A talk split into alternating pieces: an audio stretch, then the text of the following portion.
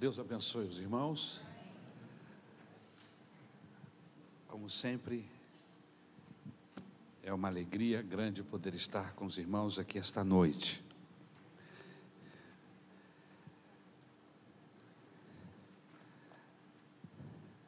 Estivemos durante essa tarde, como sempre nos nossos programas de terça, de quintas-feiras, estamos sempre fazendo uma visita aqui, outra ali, conto sempre com a ajuda do pastor Rodrigo, mas hoje, quinta-feira, eu tive a honra de estar com a minha esposa fazendo algumas visitas e foi muito abençoador. Estamos felizes no nome do Senhor Jesus. Amém? Nós estamos pregando algumas mensagens dentro deste livro de Salmos, que é um livro bastante abençoador. Eu estive contando hoje e já estamos com quase 20 mensagens dentro do Salmo, do livro de Salmos. E hoje especificamente eu quero trazer aos irmãos o Salmo de número 42. O nosso desafio não é pregar todos os salmos, até porque eu não tenho capacidade para isso. Mas aqueles salmos que falam o nosso coração quando lemos, que a gente grifa. Então, obrigado, querido. Então, uh, me sinto desafiado a não pregar todos, mas alguns. Às vezes eu salto dois, três, às vezes eu salto oito salmos, cinco, dez salmos, mas estou buscando trabalhar cada um desses salmos que fala ao meu coração quando a gente lê. Amém? Graças a Deus. Salmo de número 42, versículos de 1 a 11. O tema da mensagem é Quando se tem saudades de Deus. Amém? Você já sentiu saudade de Deus em algum momento nessa jornada com Jesus? Hã? Vamos então ao texto. Salmo 42, versículos de 1 até o versículo de número 11.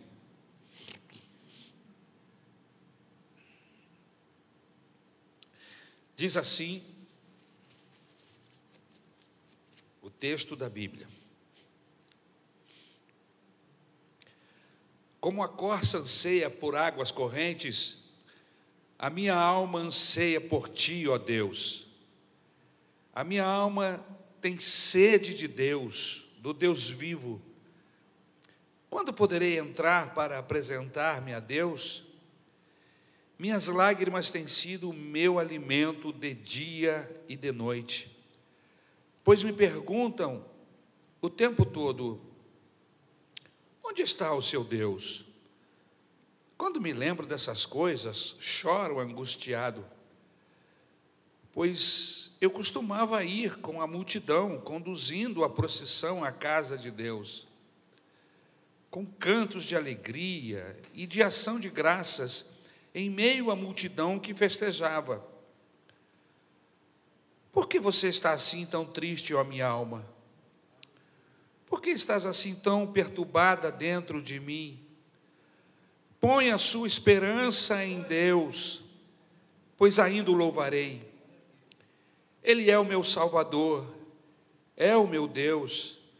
A minha alma está profundamente triste, por isso, de ti me lembro desde a terra do Jordão, das alturas do Hermon, desde o monte Mizar Abismo chama abismo, ao rugir das tuas cachoeiras, todas as tuas ondas e vagalhões se abateram sobre mim.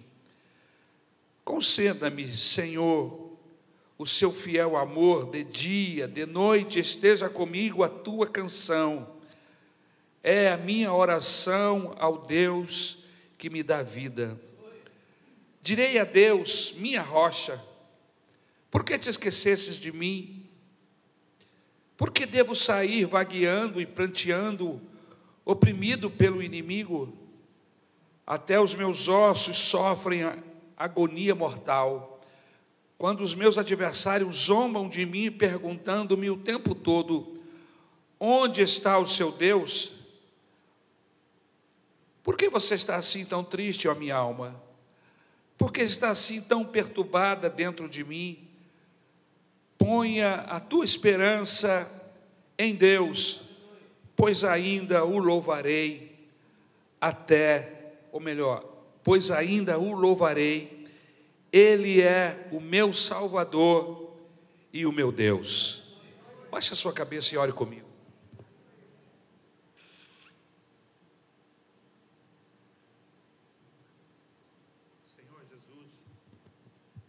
Eu peço a tua misericórdia sobre a minha vida, sobre as nossas vidas, sobre as vidas de todos que estão aqui esta noite, neste santuário, sobre aqueles que estão em casa ou, quem sabe, no trabalho, buscando ouvir a tua voz. Eu te peço, Senhor, fala aos nossos corações. Usa-me como um instrumento teu para abençoar a tua igreja, abençoar a todos que carecem, carecem ouvir, precisam ouvir a tua voz. Eu rogo esta graça e este favor sobre as nossas vidas, sobre as deles que vão ouvir, sobre a minha que sou instrumento. Nos ajuda, Senhor, e nos abençoa. É o que eu te rogo, em nome de Jesus. Amém. Quando se tem saudades de Deus, De repente parece que a vida estanca, a vida para. Estamos nos deslocando, estamos caminhando, envolvidos nas nossas rotinas diárias. E de repente, como se, como que alguém puxasse o nosso freio de mão, a gente dá aquela parada. Algo acontece que nos estremece. E aí eu me lembrei do poeta que pergunta: e agora, José? O que é que nós vamos fazer? E agora, José? É? Do que, que você está falando, pastor? Eu estou falando de um vazio, eu estou falando de uma crise que não é emocional, não é uma crise existencial, mas é uma crise espiritual. Parece que abriu-se uma fenda em nossa alma e aí nós dizemos a nós mesmos: tenho fome, mas não é de comida. Tenho sede, mas não é de água potável. É uma crise de um tempo, é uma crise de um lugar onde se tem saudades de alguém que não é humano. A falta de um amigo. Sabe, irmãos, eu preciso de um pastor mas de um pastor que me carregue nos ombros. Eu preciso de um irmão, eu preciso de um parceiro. Há uma crise na alma do salmista aqui neste texto. É nesse estado que se encontra o autor do Salmo de número 42. E o que mais me impressiona neste salmo é que o autor, no caso Davi, Davi, ele não tem medo de se despir diante dos outros. Ele abre o seu coração, ele fala de inimigos reais, ele fala de inimigos imaginários. Ele não tem vergonha de mostrar a sua melancolia. Ele não tem vergonha de mostrar o seu dilema interno no qual ele é insuficiente, não pode resolver. E é possível, sim, é possível, que aqui haja pessoas com uma crise semelhante à crise do salmista. Ou alguém que no momento não está vivendo essa crise, mas que compreende, porque já viveu em algum momento algo semelhante.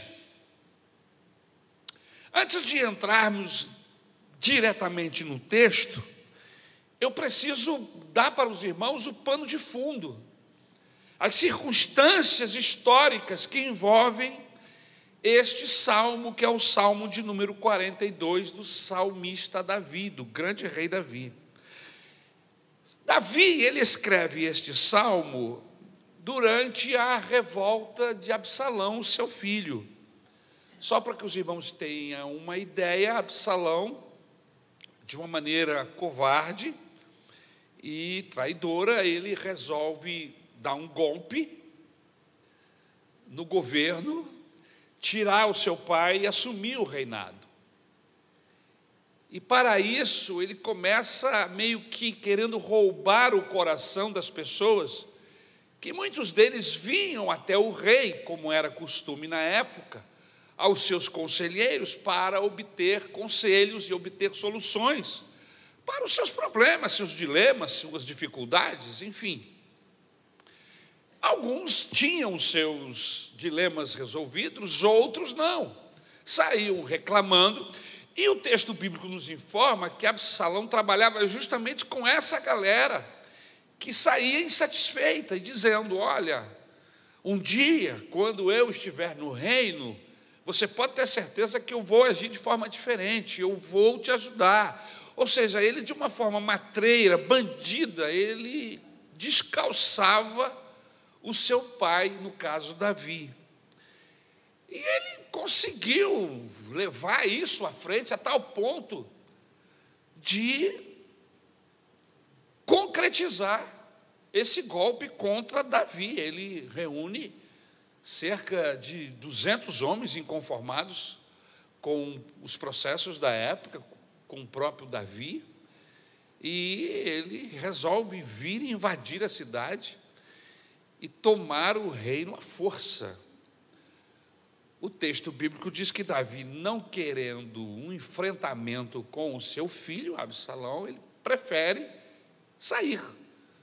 Arrumou suas coisas, arrumou a sua guarda pessoal e sai da cidade, né, deixando o palácio por conta de algumas de suas esposas que ficaram para trás para guardar o palácio e tudo mais. Deu alguns, uma, algumas orientações ao seu general, algumas orientações ao sacerdote e saiu. E muita gente o seguiu. Não, se você vai sair, eu vou sair também, Davi, eu não vou ficar aqui. Eu não concordo com o que está acontecendo. Absalão não é o nosso rei, o nosso rei é Davi. A história é muito interessante. Algumas coisas que acontecem neste caminho uh, da saída do palácio, até a saída da cidade, muita gente vem para a rua, vem para as calçadas, vem para a estrada, dizer para o Davi: Olha, nós estamos com o senhor e nós vamos acompanhá-lo. Algumas pessoas se propunham acompanhá-lo, outras diziam: Não posso porque eu estou um pouco velho, mas eu estou contigo. Enfim, pessoas que aproveitaram para acusar: Vai embora mesmo, seu bandido, tu não vale nada, tu é um assassino. E tinha de tudo na rua, uns para saudosamente despedisse do Davi e outros que se aproveitavam para jogar pedra, para feri-lo mais. E o Davi administrando aquilo de uma maneira é, é, bíblica, porque alguns dos seus comandantes disseram: Eu vou acabar com esse cara que está te xingando, eu vou cortar ele no meio. Ele disse: Não, deixa ele falar. Quem sabe não foi Deus que mandou ele falar isso mesmo eu estou precisando ouvir. Deixa ele falar. Se eu sou inocente nesse processo, Deus vai cuidar disso. Eu, é interessante aquela postura do Davi quando ele está sendo acossado, quando ele está sendo ferido, quando estão lhe tratando mal.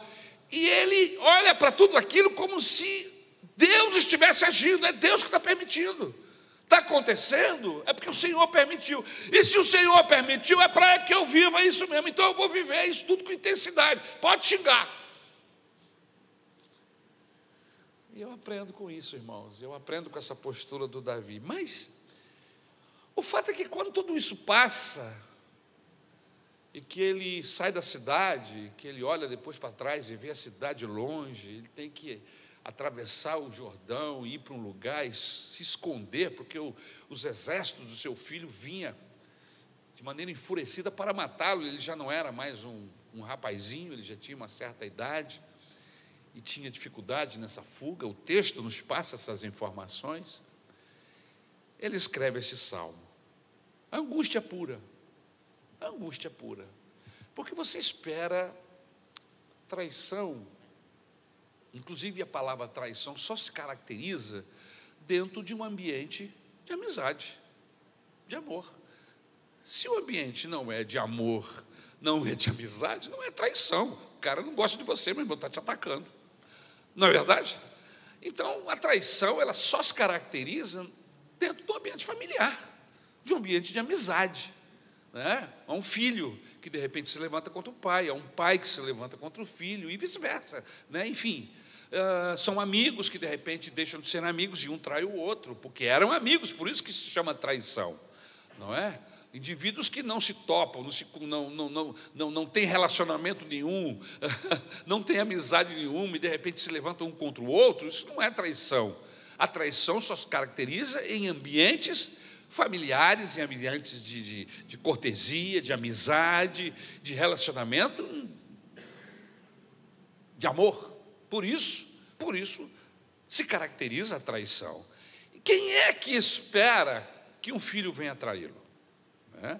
Você espera geralmente que maldades, que pessoas se levantem contra você, mas pessoas que estão longe do seu ambiente familiar. Né? Você jamais espera que um pai se levante contra o filho a ponto de expulsá-lo de casa, de fazer um, um, um agravo tão tremendo que essa, esse filho, essa filha venha é, é, é, ser ferido ou ferida. Ninguém espera. Né? Não se espera. A esposa nunca espera que o seu marido vai traí-la. Não. O marido nunca espera que a sua esposa vai traí-lo. Por quê? Porque existe um ambiente de relação, de, de confiança. Né? E quando isso acontece, irmãos, é um desastre.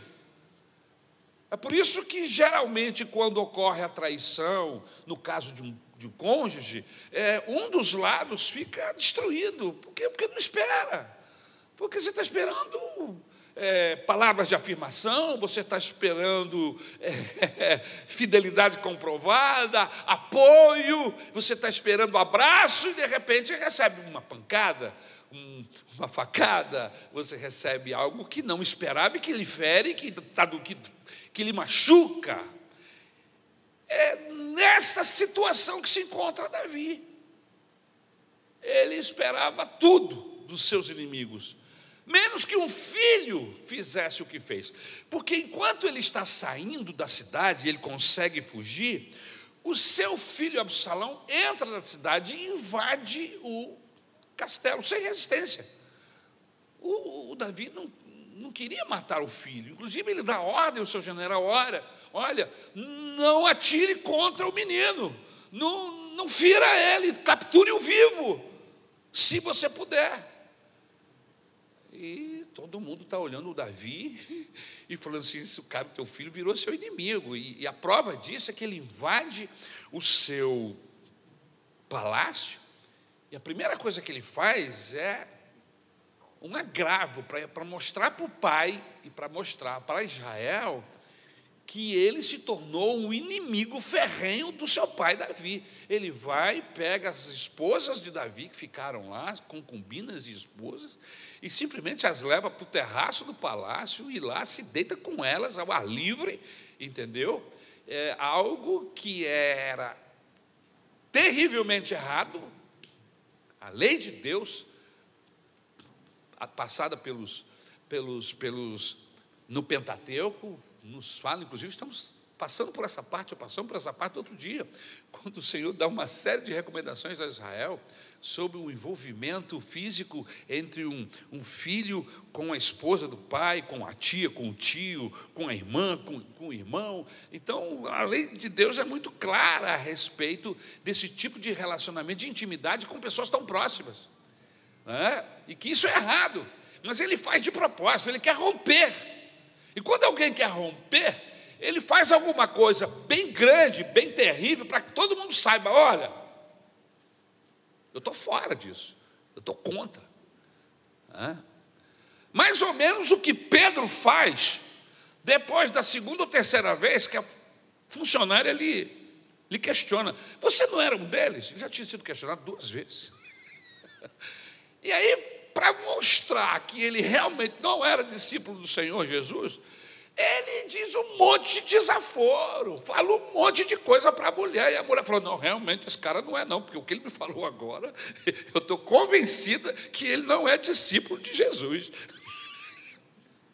É mais ou menos o que acontece com Absalão. Ele quer mostrar para todo mundo que ele está rompendo, que ele rompeu com o pai. Só que Davi não rompeu com ele. Davi o amava. Apesar de Davi não ser um exemplo de pai, nós temos que, que pensar e raciocinar que Davi não é um exemplo de pai. Davi não é um exemplo de muita coisa. Não é? E principalmente pai, de esposo, ele não é o melhor exemplo, de pai, ele não é o melhor exemplo. E como é que você sabe disso, pastor? Porque a casa de Davi é como uma, uma casa de vidro, todo mundo vê o que é está acontecendo lá dentro, todo mundo sabe o que acontece com a casa de Davi. É incrível como a casa de Davi é exposta. A Bíblia expõe. É uma casa de vidro. E aqui no Salmo, ele também se expõe.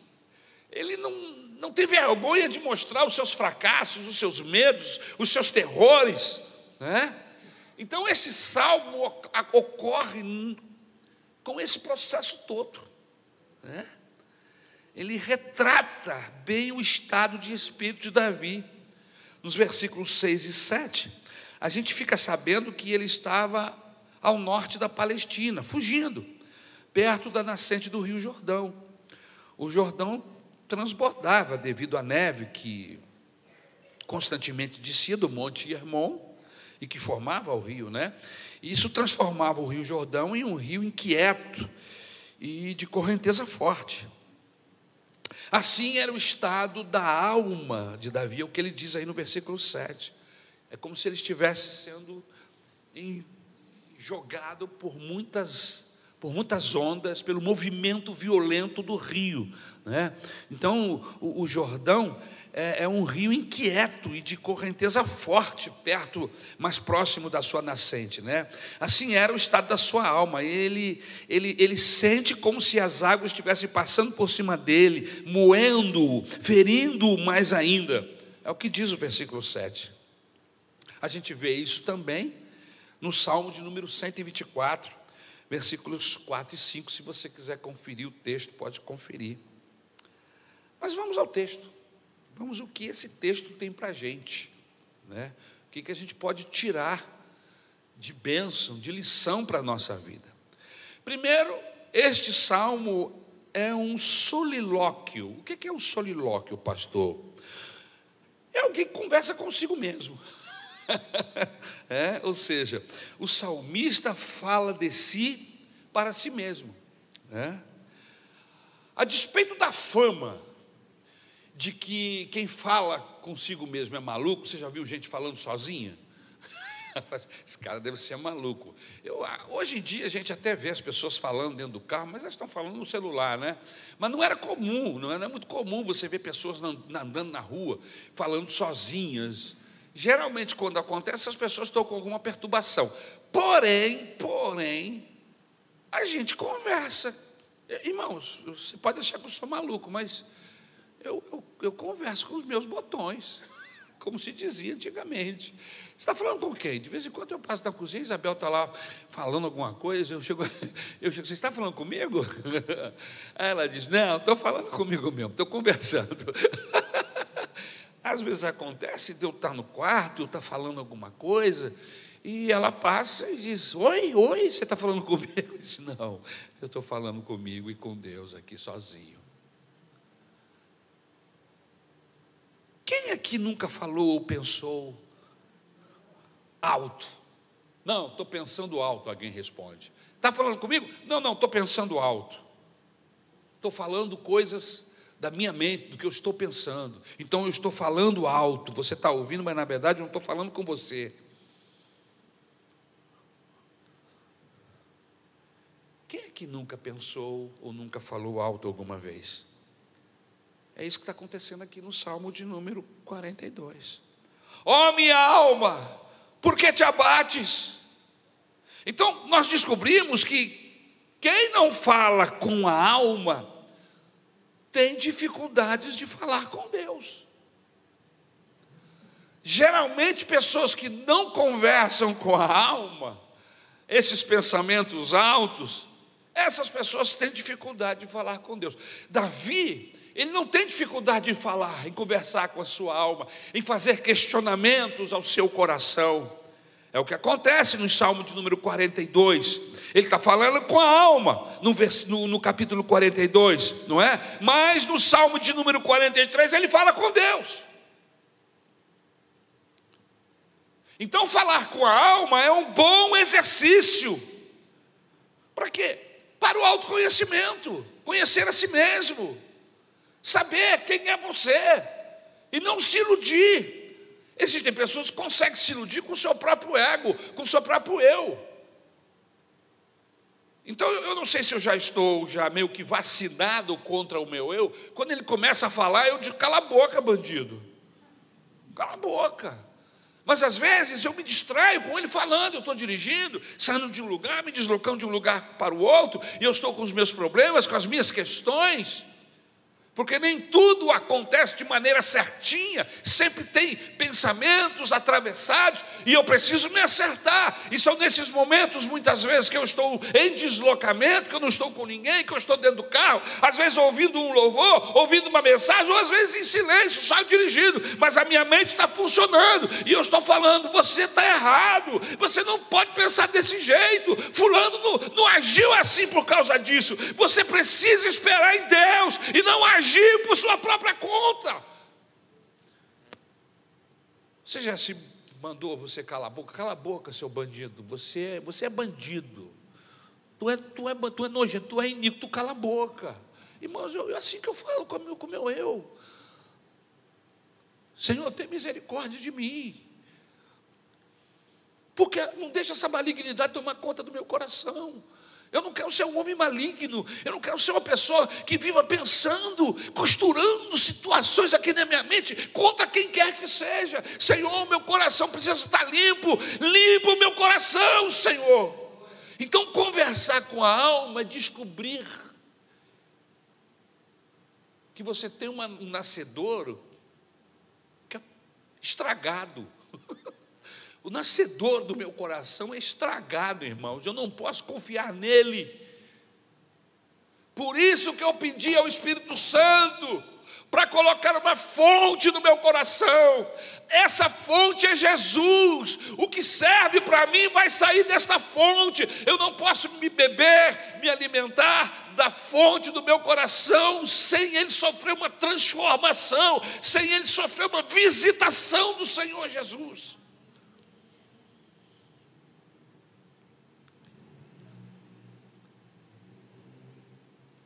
Geralmente o que pensamos é o que nós vamos fazer, não é verdade? Acerca de qualquer assunto, seja um assunto que vai gerar bênção, ou um assunto que vai gerar briga, discussão, tapa na cara, que às vezes você não dá o tapa na cara, fisicamente falando, mas aqui no seu coração você estrangulou. É, e às vezes na oratória, na maneira como você fala, como nós falamos, a Bíblia diz o quê? Que a boca fala do que está cheio o coração. Se o seu coração está cheio de ódio, está cheio de, de, revanchismo, está cheio de malignidades, a sua boca vai falar o quê? Vai falar o que está no coração. Então eu preciso me descobrir no Salmo. É, é, é um bom exercício falar com a alma, para você conhecer a si mesmo. Inclusive Sócrates e os sábios gregos diziam o seguinte: conheça-te a ti mesmo. é? Outra coisa importante que eu notei aqui neste salmo, que a gente pode guindar, tirar para nosso ensino, para nossa orientação, eu não sei se você notou, mas este salmo ele não tem sequência lógica. Ele começa ruim e termina bem. Né? Ou melhor, ele, ele não começa ruim e termina bem na maioria dos casos, como acontece na maioria dos casos. Então, este salmo ele não tem sequência lógica. Não começa ruim e termina bem.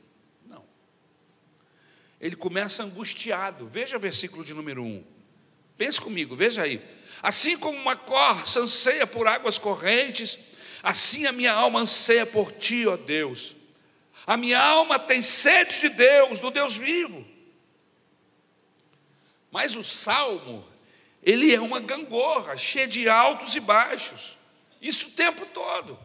Veja o versículo 2, 3, 4 e 5. Vamos lá? Veja. Versículos 2, 3, 4 e 5. A minha alma tem sede de Deus, o Deus vivo. E aí vem o versículo 3: Minhas lágrimas têm sido meu alimento de dia e de noite, pois me perguntam o tempo todo: onde está o seu Deus? Quando me lembro dessas coisas, choro angustiado Pois eu costumava ir com a multidão, conduzindo a multidão à casa de Deus, com cantos de alegria e de canção de graças, em meio à multidão que festejava.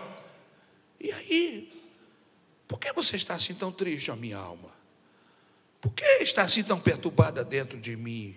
Põe a sua esperança em Deus. Ou seja, uma hora ele consola a alma, outra hora ele entra em desespero porque a alma está chorando. É uma coisa instável. No versículo 6, ele volta a se afetar. E aí vem o versículo 7 e o versículo 8. É um sobe e desce o tempo todo. Por quê? Por que esse sobe e desce de emoções? Irmãos, nenhuma alma angustiada consegue ser lógica. Quem aqui nunca se sentiu assim? Como eu disse, eu mesmo já me senti assim algumas vezes uma gangorra emocional. Mas como Deus pode abençoar um homem que não é constante, certinho com os seus sentimentos? Mas será que Deus espera que eu e você sejamos constantes? Será que Ele espera? O que Deus espera é que você seja sincero. O que Deus espera de mim e de você é que você seja verdadeiro e não lógico. Por quê? Porque nós somos seres humanos. E nós temos dificuldades em administrar os nossos pensamentos, a nossa vida, as nossas vidas e vindas, os nossos altos e baixos. Nos questionamos o tempo todo, questionamos a Deus. Ninguém que está vivendo uma angústia tem um discurso lógico. O que Deus espera de mim é que você seja sincero. No meio da sua, das suas emoções, das suas inconstâncias, você seja sincero e admita a, a, os seus erros, as suas dificuldades, admita os processos da vida, as ações do maligno, mas admita também que Deus é Deus, que Ele não mudou, que Ele continua o mesmo, que é o que nós vemos aqui o salmista fazer. Na angústia, meus irmãos, é o Espírito Santo que intercede por nós com gemidos inexprimíveis. Ele. Você já orou ao Espírito Santo? Não? Deveria.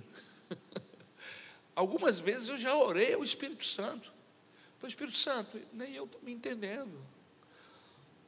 Eu não estou conseguindo administrar essa situação, esse, esse novo, novo, novo movimento agora da minha vida, eu não estou conseguindo. Me ajuda, me ajuda a entender, me ajuda a ver pessoas fazendo costuras, armando esquemas dentro do Evangelho, administrando circunstâncias dentro da igreja. Me ajuda a ver tudo isso e não esmurecer na minha fé a não me perder, Senhor. E aí o Espírito Santo vem, e a primeira coisa diz: Ari, calma. Seja responsável apenas pelas coisas que eu te dei para você fazer. Você não é a palmatória do mundo. Você não consegue administrar nem a sua vida. Como é que você está querendo administrar todos esses processos? Essas coisas é por minha conta. E, o que, que eu faço, Senhor? Seja fiel no pouco, porque no muito eu vou te colocar. Seja fiel no que eu estou te dando. Então, Veja como é importante você dialogar com a alma, dialogar com Deus, porque Deus aproveita para falar o seu coração, irmãos, e, e o que é que Deus quer mais do que isso? Eu vejo Deus muito simples, irmãos. O que Deus quer? O que, que Deus quer do homem? Pergunta o, o profeta. Que seja justo, que seja sincero, que seja puro, tenha bom relacionamento com Ele. O que Deus quer é ser seu amigo, é ser meu amigo, é poder falar com você, é poder ouvir a sua voz. O que Deus quer é relacionamento conosco, só isso. O resto, irmão, são processos que o Espírito Santo vai promovendo na nossa vida.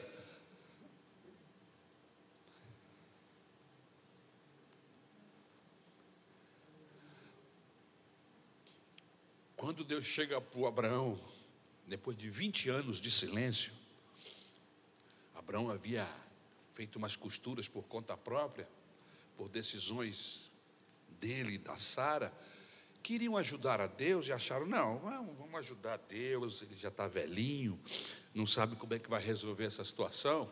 A gata está aí, solteiríssima, bonitinha, vai, vamos gerar um filho dela, vai lá, Abraão.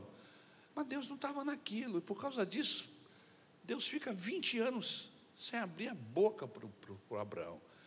E quando Deus fala para Abraão, primeira coisa que Deus disse assim, Abraão, sede santo, Abraão porque eu sou santo. Abraão, quando você for fazer as coisas, Pensa na minha santidade, isso, isso, tem alguma coisa a ver comigo? O que você fez tem alguma coisa a ver com a minha vontade, Abraão? Abraão, anda na minha presença, Abraão, que você vai conseguir entender os caminhos perfeitos que eu tenho para você. Não é preciso costuras, não é preciso armações. Ah, eu tenho um caminho perfeito agora para você saber esse caminho perfeito. Anda na minha presença, Abraão.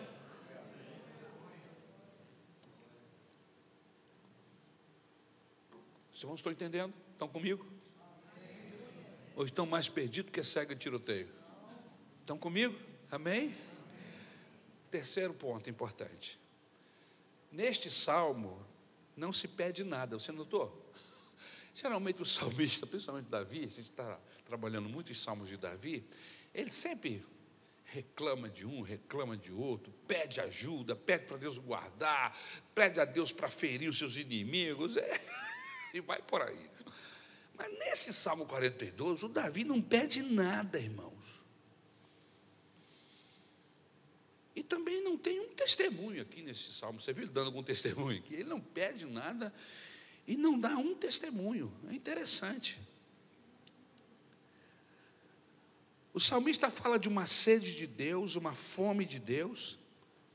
Fala que há uma angústia na alma. Né? Está faltando Deus na alma do salmista, pelo menos isso que eu entendi. Se você abrir o versículo 4, ele diz assim: Quando me lembro destas coisas, eu choro angustiado, pois eu costumava ir com a multidão, conduzindo a procissão à casa de Deus, com cânticos de alegria e de ação de graças, entre a multidão que festejava. Em outras palavras, o que ele está querendo dizer aqui é que, mesmo que ele viajasse para o Líbano, ou mesmo que eu e você viéssemos a viajar para os Estados Unidos, para Disney World, não vai melhorar.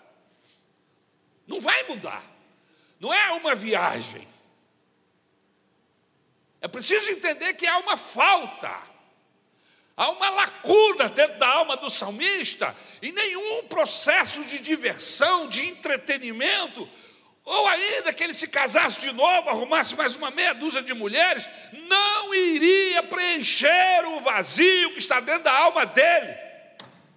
E o que ele está querendo dizer para a gente aqui é que não adianta nós buscarmos entretenimento. Ah, eu vou assistir um filminho. Eu estou com a minha cabeça muito cheia hoje, estou meio abatido. Eu vou dar uma ligadinha no Netflix ou em qualquer outro streamer desse aí e vou assistir um filminho para dar uma melhorada. Irmão, você vai assistir o filme, quando terminar o filme, o vazio vai estar tá lá, a angústia vai estar tá lá. É isso que ele está querendo dizer.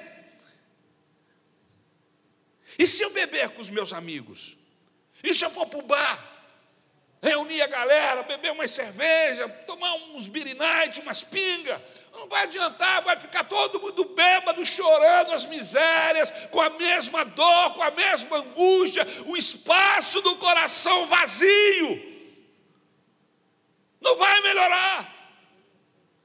Por quê? Porque o salmista tem falta de algo que os lugares, que os amigos, que as mulheres não podem ajudar. É um vazio dentro da alma, e esse vazio dentro da alma é do tamanho de Deus, só Ele pode encher esse lugar. Por isso, se você está passando por um momento assim, não busque entretenimento, não busque o consolo da esposa ou de um amigo, mergulhe em Deus, porque somente Ele pode encher esse vazio da sua alma.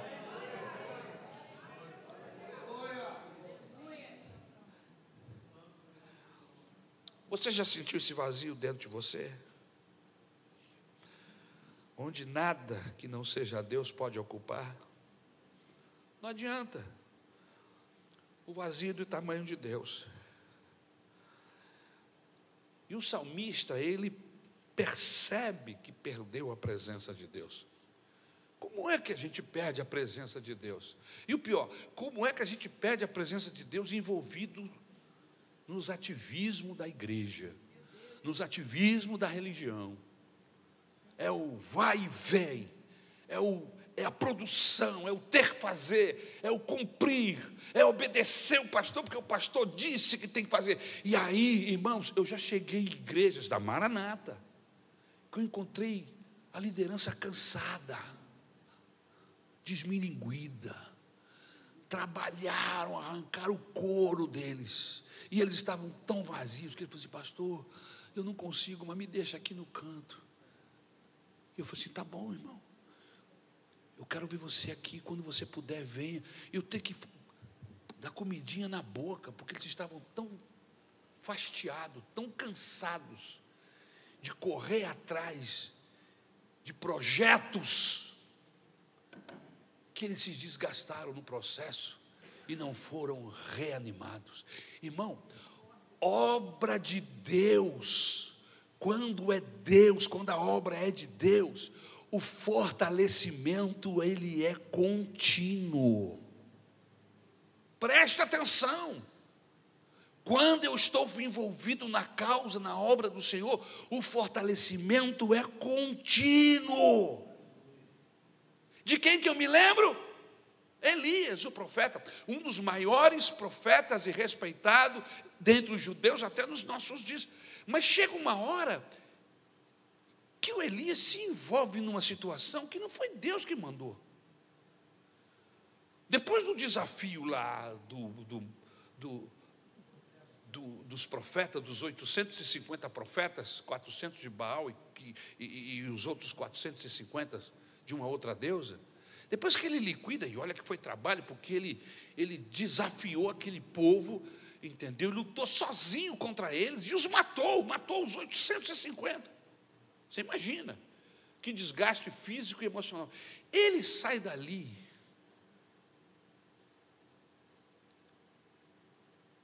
No dia seguinte, ele recebe uma notícia da esposa do Acabe, que da mesma forma que que ele matou aqueles homens, ele iria morrer. O homem que tinha orado, e nem tinha terminado de orar, e Deus já estava respondendo com fogo, agora foi intimidado por uma mulher. E aí ele, ele corre de um lado, porque tem a pressão da seca já há três anos, que ele mesmo já havia profetizado. E aí ele, ele ora a Deus para que Deus mande chuva. E depois ele sai correndo atrás da, da carruagem do, do, do Acabe, para avisar o Acabe o quê? Que ia chover.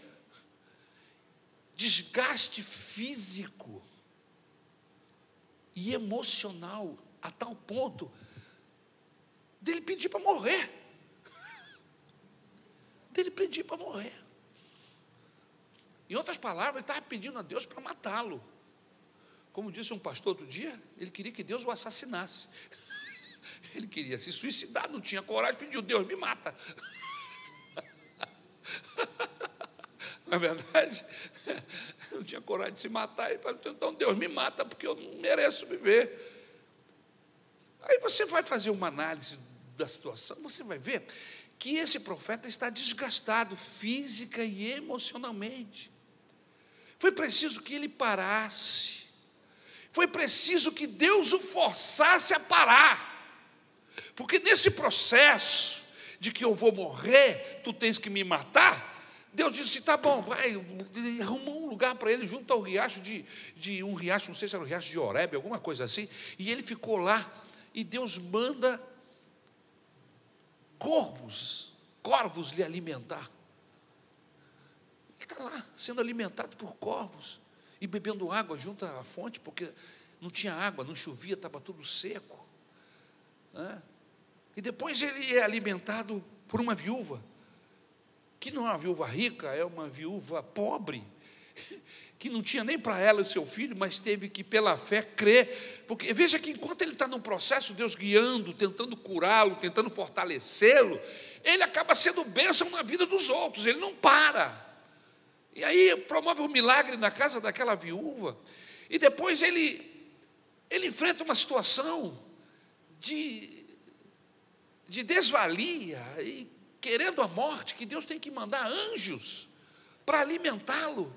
E a Bíblia diz que o alimento que os anjos deram a ele, ele se sentiu tão fortalecido que ele andou 40 dias e 40 noites até chegar em um outro lugar. E aí, quando chega lá tentando falar com Deus, Deus diz: O que você vem fazer aqui?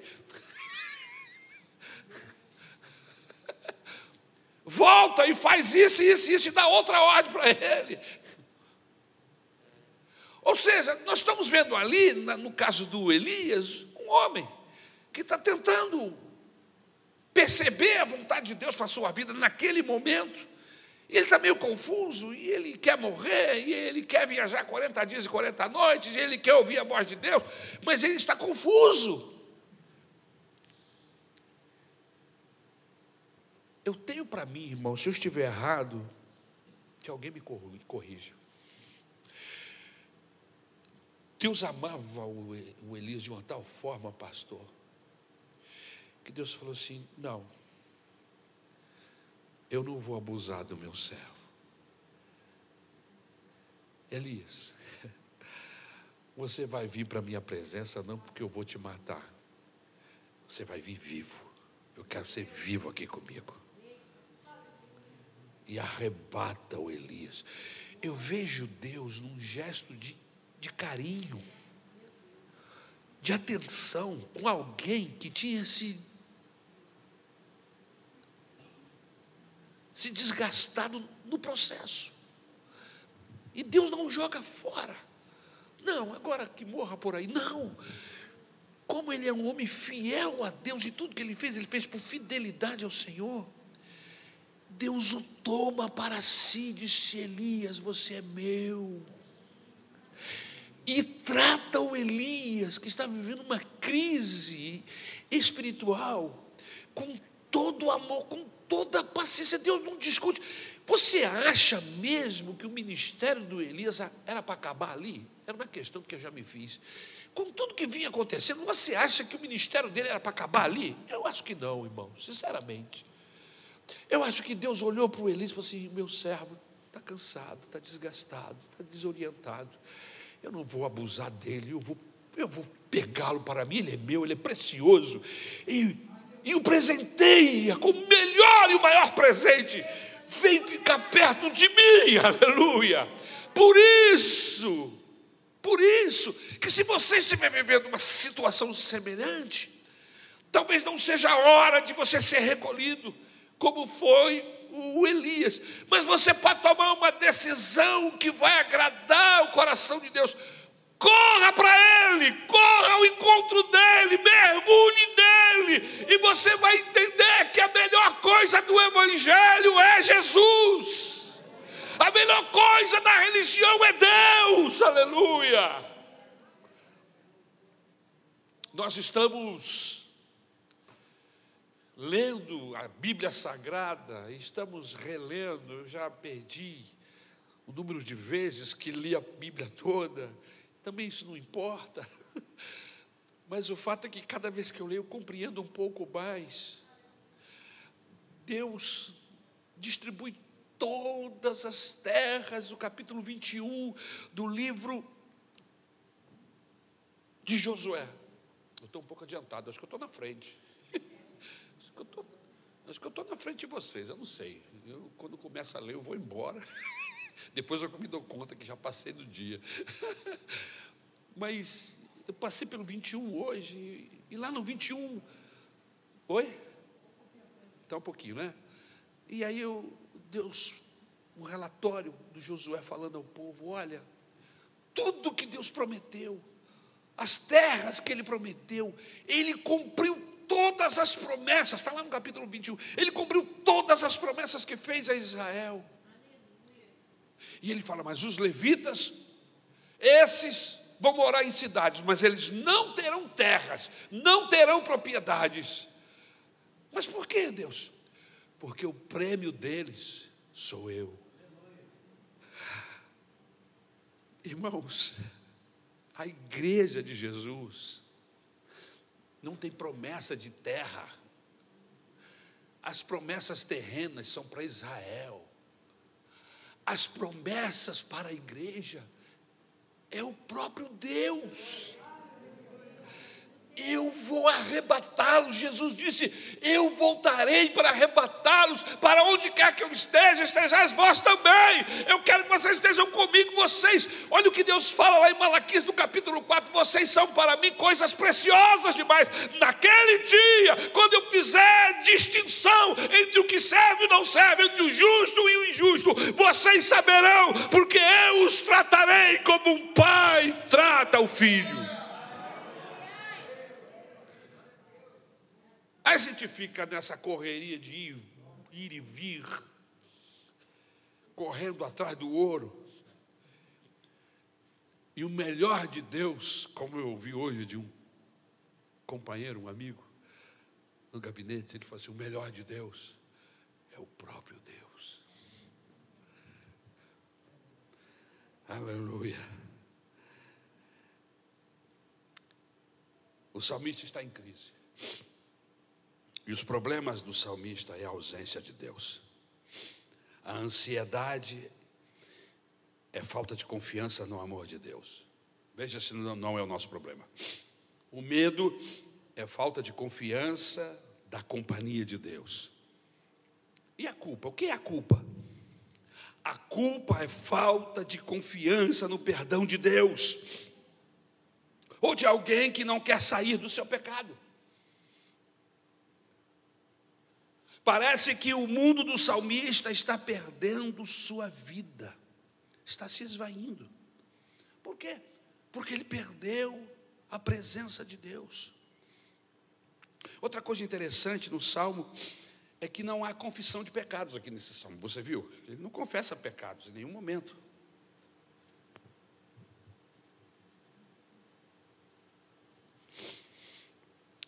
E aí percebemos que não se perde a presença de Deus só quando pecamos. Vou repetir. Não se perde a presença de Deus só quando pecamos. Eu me lembrei de José e Maria, vindo para a festa com o Senhor Jesus. E é interessante que a Bíblia diz que eles perderam Jesus. Não foi Jesus que se perdeu deles, foram eles que perderam Jesus. Eles pensaram que Jesus pensaram, que Jesus estava com as outras crianças. Eles pensaram, e a gente pensa, e a gente pensa. E às vezes o que nós pensamos não é o que de fato. O fato é que eles perderam Jesus. Mas eu fico feliz que eles não se acostumaram mas eles voltaram. Enquanto não o encontraram, eles não prosseguiram com a viagem. O que seria muito estranho, eles seguirem sem Jesus. Chegaram a seguir. Em um determinado momento do retorno, a Bíblia diz que eles chegaram lá na frente, perceberam, tiveram que voltar. E aí, quando acharam Jesus, menino, o que, que você fez? Aonde você estava? E Jesus tranquilamente disse: Mas aonde eu deveria estar, se não na casa de meu pai? Vocês estão me procurando aonde? No lugar errado. Se vocês tivessem vindo aqui, vocês teriam me encontrado aqui rapidamente. Irmãos, aonde é que nós estamos procurando Deus? Aonde é que nós estamos procurando Deus?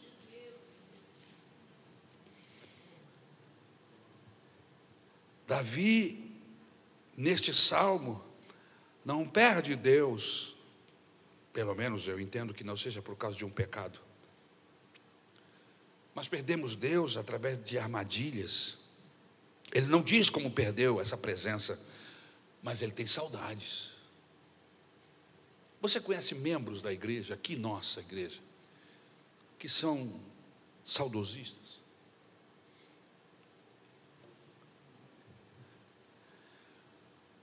Quem sabe Davi tenha perdido a presença de Deus em um culto mecânico, em um culto rotineiro.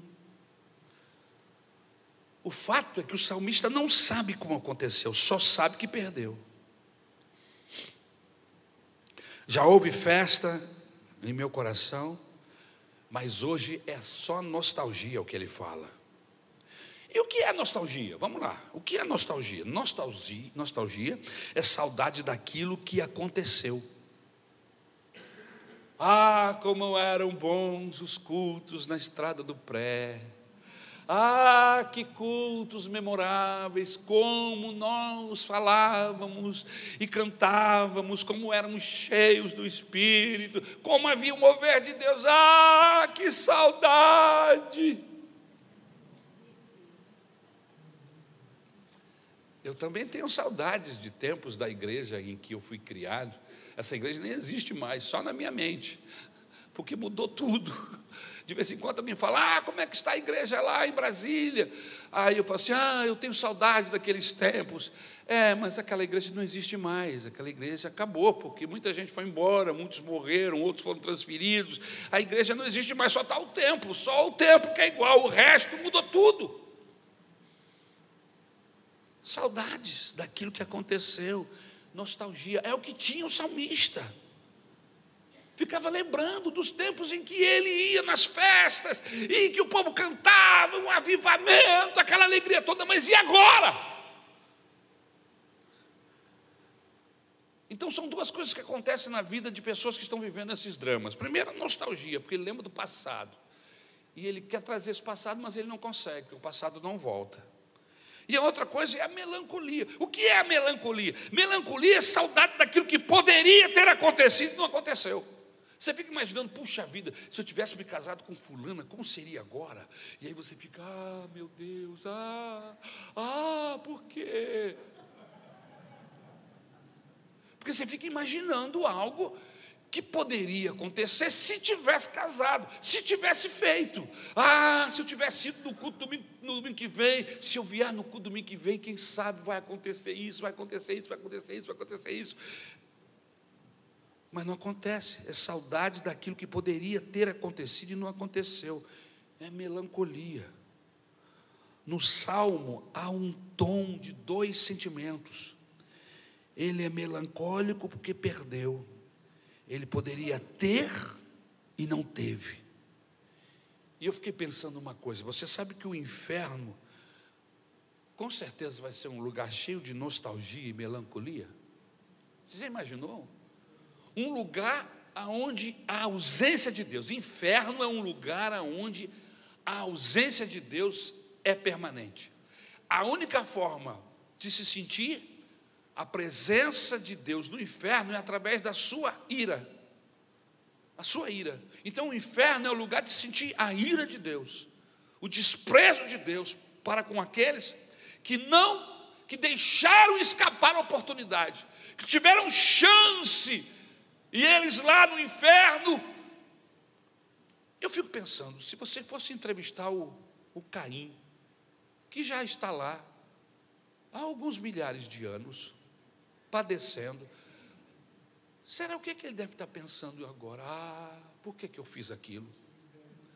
Por que, que eu deixei o sentimento do meu coração crescer? Por que, que eu não fiz isso, não fiz aquilo? Poderia ter feito, poderia ter abraçado meu irmão, poderia ter beijado, feito uma festa, pedido ajuda dele para fazer um, um, um, um altar, que, que, ele sabia mais de Deus do que eu, eu poderia ter feito isso. Tudo isso melancolia, porque não fez. Lamento. Que lugar horroroso, irmãos. Davi é um melancólico porque perdeu. Ele poderia ter e não teve.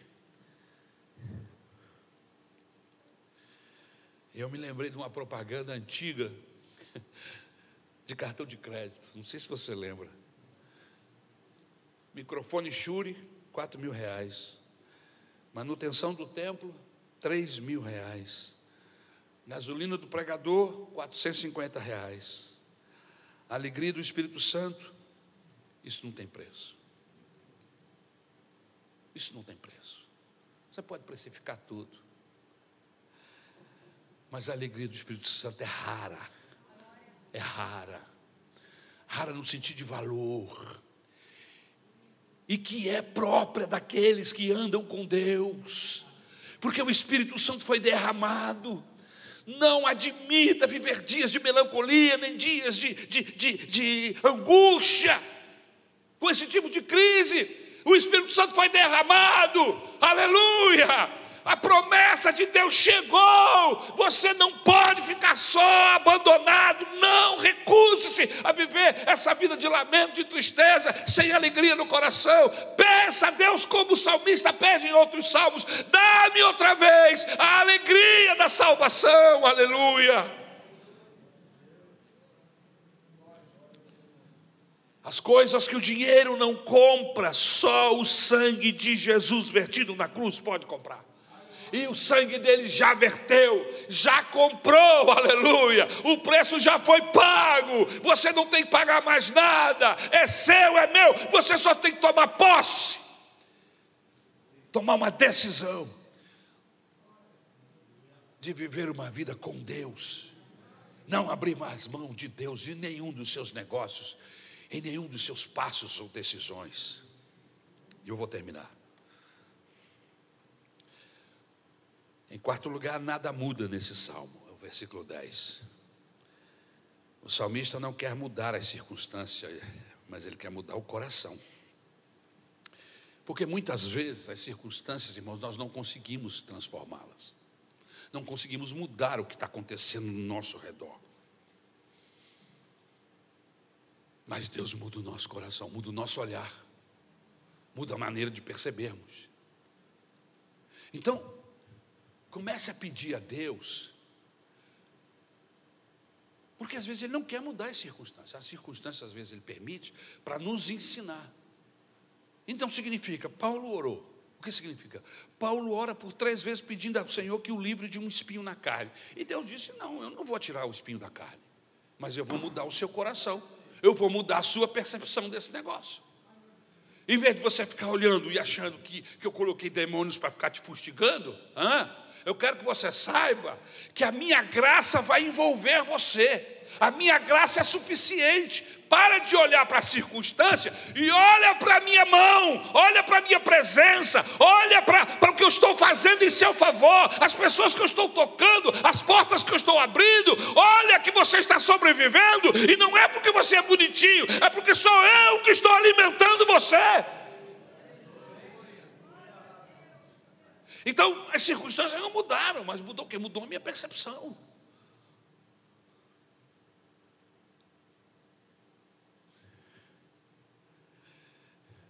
Outro dia eu estava pensando, poxa, mas que vida que eu vivo, eu só vivo duro, caramba.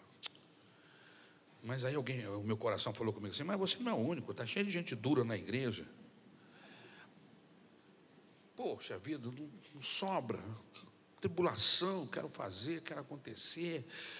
Sempre ali, justinho que nem boca de bode. É boca de bode é justinho, né? E aí Deus falou assim no meu coração: você está olhando pelo lado errado. Está justo, sim, mas não está faltando nada. Tudo que entra você paga suas contas, você deita a sua cabeça e dorme em paz, não tem ninguém te fustigando. Você está olhando para o lado errado, do lado errado. Olha do lado de cá. Sou eu que estou te capacitando, sou eu que estou te dando o suficiente. O que, é que você me pediu? Você não pediu nem muito e nem pouco demais. Você não pediu o justo? Eu estou te dando o justo, o suficiente. Fica na tua. Fica na tua, meu servo, que eu estou no controle desse processo.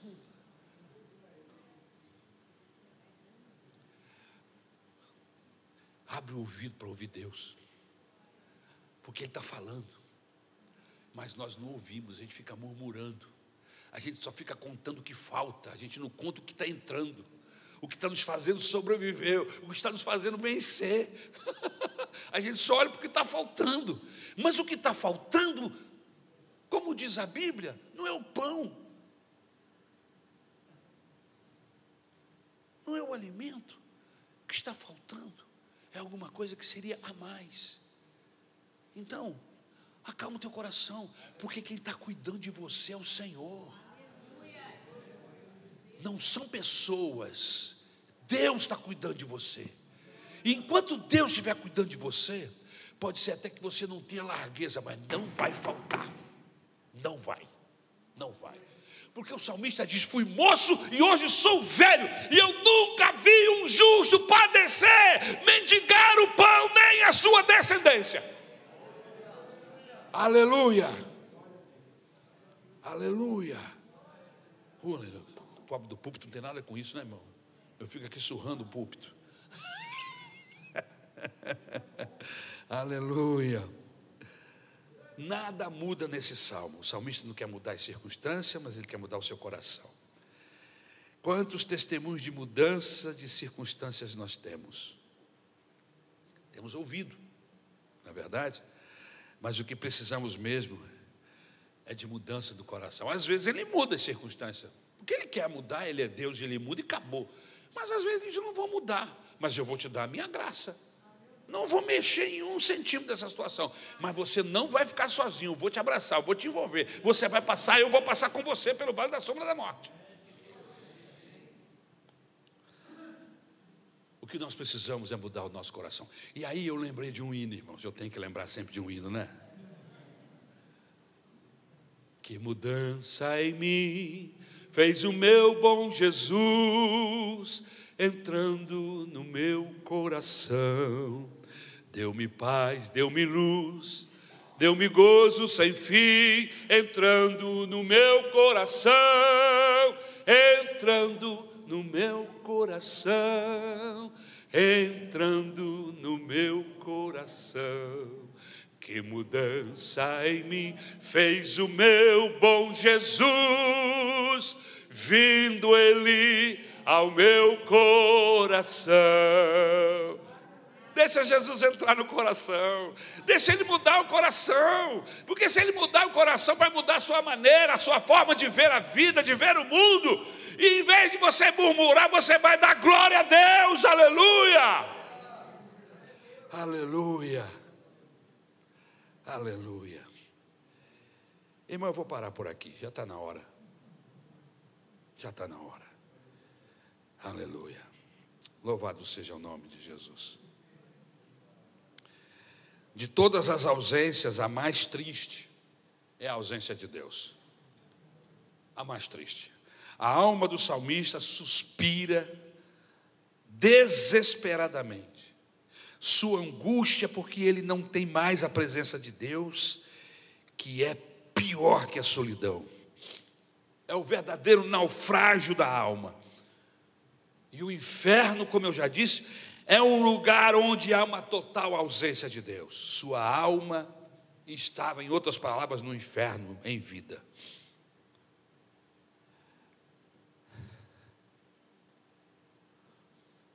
Lembra do que diz o pregador. Sobretudo, guarde o teu coração. Sobretudo, guarde o teu contato com Deus. Tem um hino da harpa que fala sobre isso. Guarda o contato com teu Salvador. Guarda o contato com teu Salvador. Lalari, dari, dari. É o contato, tem que guardar. Sendo alegre, tu caminharás. Não despluga dele, fica plugado no Senhor de dia, de noite, de madrugada, de manhã, plugado no Senhor. Tudo que você for fazer, Jesus no problema, plugado no Senhor. Amém? Aleluia. Sobretudo, guarde o contato com Deus. O pior sentimento é sentir o abandono de Deus. E o diabo vive colocando isso no coração dos homens. Mas sobre tudo que temos que aprender, aprendamos que Deus é Pai e que nunca vai nos abandonar. O salmista, pelo visto, ele não consegue mudar sua condição, mas ele diz: Eu vou esperar em Deus, porque esperar em Deus é a maior de todas as virtudes.